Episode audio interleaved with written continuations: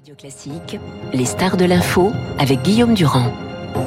D'abord, monsieur l'ambassadeur, merci d'écouter Radio Classique. Vous appelez François. Alors, vous allez me préciser bien exactement votre nom, car vous savez que mon chinois est très approximatif. Wu Qingchong, c'est ça? Wu Zhizhong. Voilà, merci, ouais, merci d'être avec nous donc sur l'antenne de Radio Classique pour réagir à ce voyage en Chine du président Macron et à cette déclaration cette nuit du président Trump qui a carrément insulté le président de la République. Nous allons commenter tous ensemble et surtout réfléchir ensemble, car vous écoutez Radio Classique.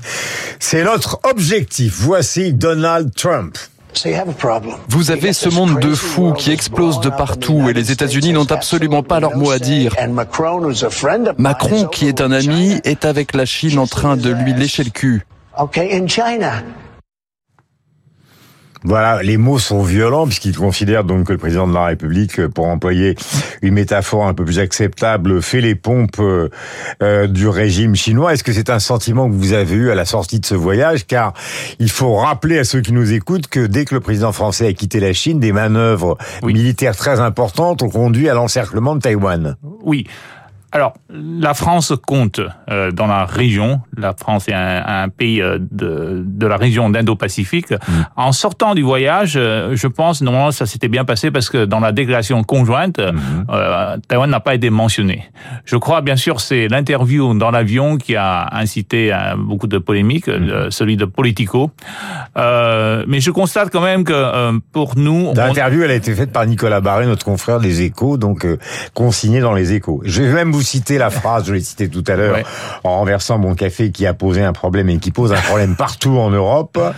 Non, euh, la pire des choses serait de penser que nous, Européens, devrions être suivis sur ce sujet et nous adapter au rythme américain. Et alors là, les réactions en Allemagne, la presse allemande, euh, la presse d'Europe de l'Est, Macron divise et affaiblit l'Europe avec une rhétorique aussi naïve que dangereuse, faillite de politique étrangère, aveuglement géopolitique, mort cérébrale. Vous vous rendez compte?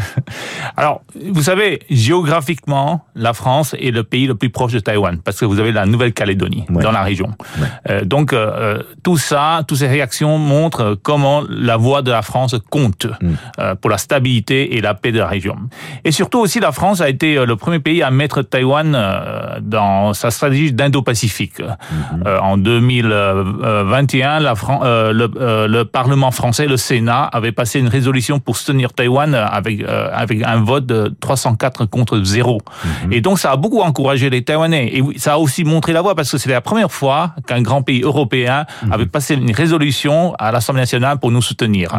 Euh, donc, euh, moi, je pense, si nous regardons tout ça, bien sûr, nous, Taïwan a besoin de la France. Donc, nous espérons euh, que la France puisse jouer un rôle encore plus positif et puis s'engager aussi davantage.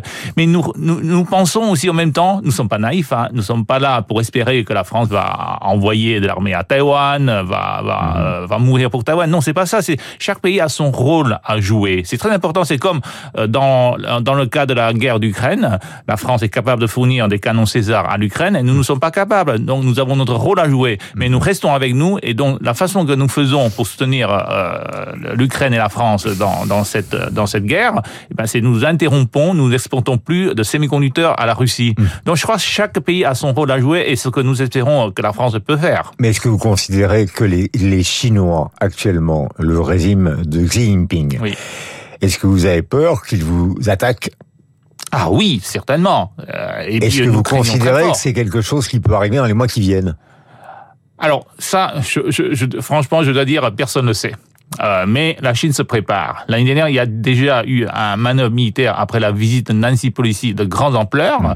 Et là, il y avait des tirs de missiles qui ont été faits, de- c'est-à-dire des, des, des, des tirs à, à balles réelles.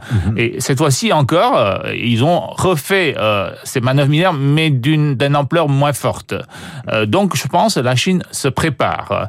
Et de toute façon... Mais elle euh, se prépare, pardonnez-moi, à vous attaquer Oui, ou ah. à vous faire peur pour que finalement les Taïwanais finissent par se ranger derrière eux. Les deux, les deux. D'ailleurs, bien sûr, pour eux, la meilleure chose, c'est euh, de convaincre tout le monde à abandonner Taïwan pour que les Taïwanais se sentent seuls et que les Taïwanais, en ayant peur, se rangent derrière, derrière eux. Donc, je reconnais euh, qu'il y a une partie de la population taïwanaise qui, qui, qui, pense, euh, qui pense vers cette direction. qui pas Minoritaire ou majoritaire? Je crois que c'est minorité. Ils sont en minorité, je pense, parce que selon un sondage, 70% des Taïwanais veulent se battre pour son pour pour son pays, mm. et, et puis je crois avec l'échec d'un pays de système de Hong Kong, les Taïwanais ne croient plus à, à cette parole faite par la Chine d'un pays de système. Mm. Donc sur ce côté-là, les Taïwanais craignent, les Taïwanais ont peur et ils savent très bien ce que les Chinois est en train de faire. Donc nous avons besoin un soutien international. C'est pas forcément euh, de venir euh, d'envoyer de l'armée, mais un soutien international. De hmm. l'autre côté, euh, on, on, craint aussi qu'il puisse avoir une attaque. Donc Taïwan, euh, une attaque militaire. Donc nous nous, nous préparons aussi. Euh, et puis les pays de la, de la, région sont en train de le faire aussi, comme le Japon a doublé son, son budget militaire et les Philippines récemment ont accepté que les Américains installent quatre bases militaires de plus et de plus proches. Et vous êtes certain que ces pays qui sont proches du vôtre euh, viendraient vous soutenir en cas d'invasion de la Chine? Oui, oui, oui, tout à fait. Soutenir. Philippines, Japon, etc. Oui, oui. Parce qu'il y a des missiles balistiques que les Chinois ont envoyés qui sont passés par-dessus Taïwan et qui sont tombés dans les eaux territoriales japonaises. Oui, oui, parce que euh, le Japon sait très bien. Si Japon, euh, si Taïwan tombe, le prochain sera le Japon. Le Japon aussi a, a des problèmes de frontières avec la Chine sur les îles Sengaku. Mhm. Euh, donc je pense, euh, ils sont tous très inquiets de cette instabilité créée par la Chine. Et d'ailleurs, je dois encore rappeler que la Chine est un membre permanent du Conseil de sécurité des Nations Unies. Mhm. il a, la Chine a la responsabilité de maintenir la paix. C'est pour cette raison-là, pour cette aussi c'est pour cette raison-là que, que, les Nations Unies ont été créées. Donc je pense que l'action de la Chine est irresponsable. Mhm. Donc si je reviens, je pense que tous les pays euh, de la région euh, euh, regardent très près ce que la Chine est en train de faire. Mhm.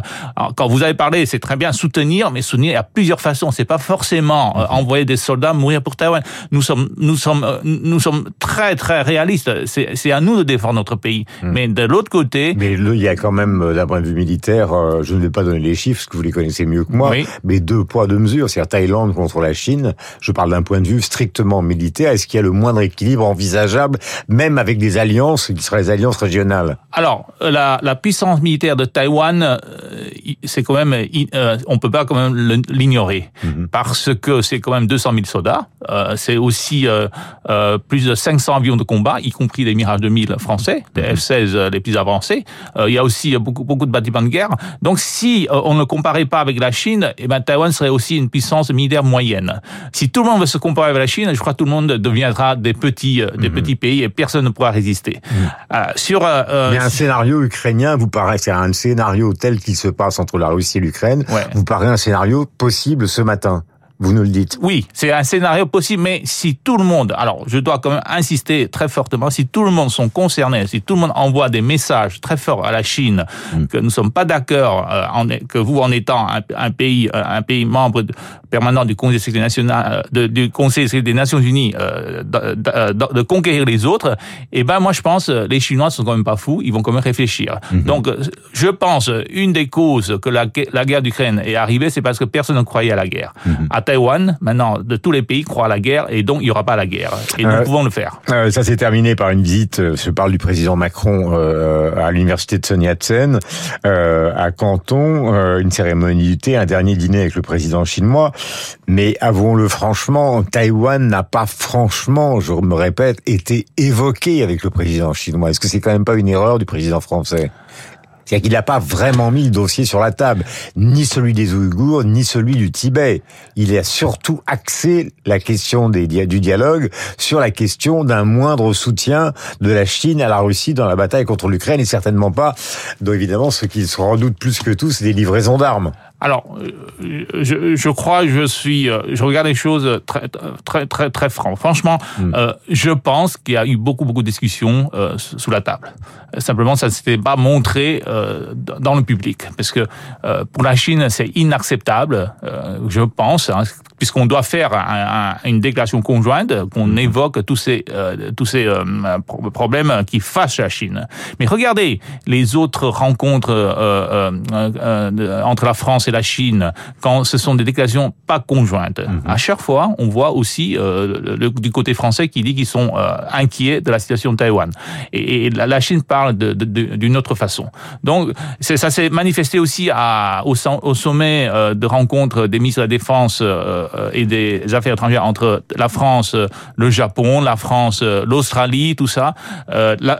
Macron s'est aussi exprimé à plusieurs reprises sur G7, qui, que la France est, est inquiet, est, inquiet par la stabilité du détroit de Taïwan. Donc moi je pense, mm. c'est évident qu'ils ont beaucoup discuté ça, mais simplement sur sur le, sur le public, la Chine refuse et la France n'a simplement pas les moyens d'imposer cette volonté pour dire qu'ils sont inquiets de la situation à la Chine. Mais reconnaissez, monsieur l'ambassadeur, que dans ces cas-là, si effectivement on en parle d'une manière discrète et pas d'une manière officielle, euh, la même chose peut se passer entre Poutine et Xi Jinping quand ils parlent des armes ils peuvent très bien dire on n'a pas parlé des armes, alors qu'en fait ils en ont parlé. Tout à fait. Moi je pense c'est le tout le monde ment, c'est le bal des menteurs.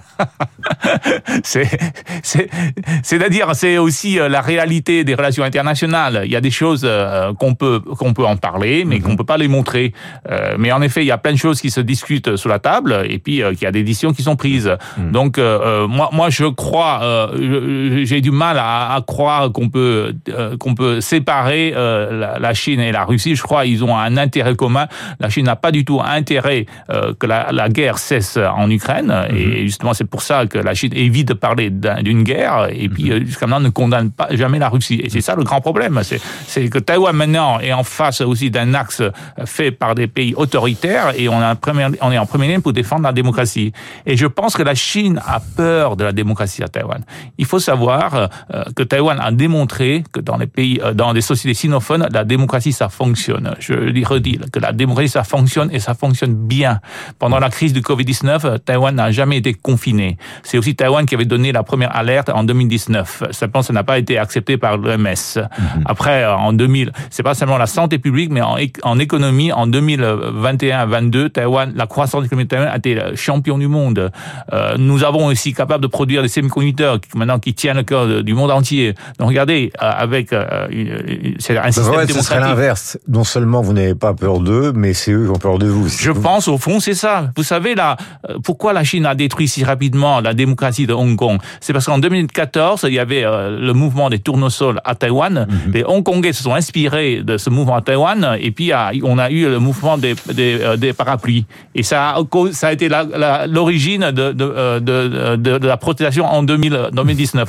Vous savez, moi avant j'étais professeur. Mhm. Nous avons reçu beaucoup de Hongkongais en 2014, et ils nous ont demandé, ils nous ont demandé comment nous allons réussir à faire ce mouvement des, des tournesols. Donc moi, je pense au fond, euh, la Chine a peur de la liberté, de la démocratie qui fonctionne très bien à Taïwan, et c'est pour cette raison-là que la Chine veut détruire notre liberté et notre démocratie. Merci mille fois d'être venu ce matin avec ces explications on ne peut plus claires, en souhaitant évidemment que ce conflit n'existe jamais. Je rappelle que vous êtes l'ambassadeur représentant de Taïwan en France, et nous sommes ravis que vous écoutiez tous les matins Radio Classique, puisque c'est vous qui nous l'avez dit tout à l'heure, ce qui a provoqué chez moi une émotion terrible. J'ai renversé mon café. 8h31 minutes. Merci beaucoup.